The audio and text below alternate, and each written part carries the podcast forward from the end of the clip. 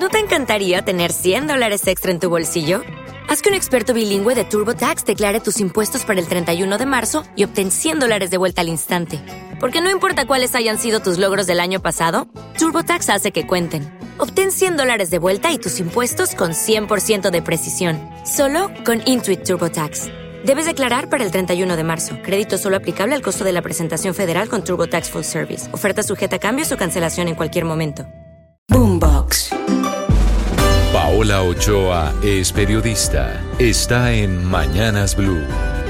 Hogares menos derrochones. Gran conclusión del más reciente informe del Banco de la República sobre estabilidad financiera y radiografía detalladísima sobre cómo se está gastando el presupuesto de los hogares colombianos, donde 32 de cada 100 pesos se están yendo a pagar deudas carga financiera que se chupa una tercera parte del ingreso de las familias, pero carga financiera que viene disminuyendo. De hecho, hasta mediados de año estaba en el 40%, mientras que ahora se encuentra en el 32%, acercándose de nuevo a los niveles prepandemia.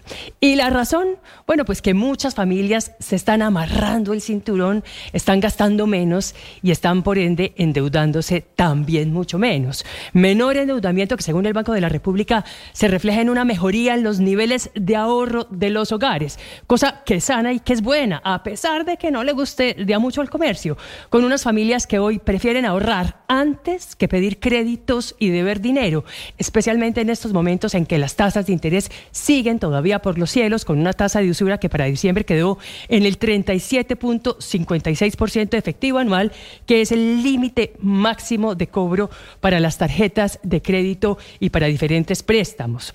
Freno por excelencia para el gasto de los hogares, que ya completa 12 meses consecutivos de caída según las mediciones de la firma Radar, con un decrecimiento anual para octubre del 2.3%, lo que significa que por persona la caída en el gasto es del 4.4%, cosa que no pasó ni en la crisis financiera global del 2018 ni tampoco en la pandemia del año 2020 y que tiene su explicación, en primer lugar, en la inflación, que iba en el 12.2% en octubre, en la caída de la colocación crediticia a hogares, que cae en el 13.4% y finalmente en la devaluación del peso que va en 9.2%.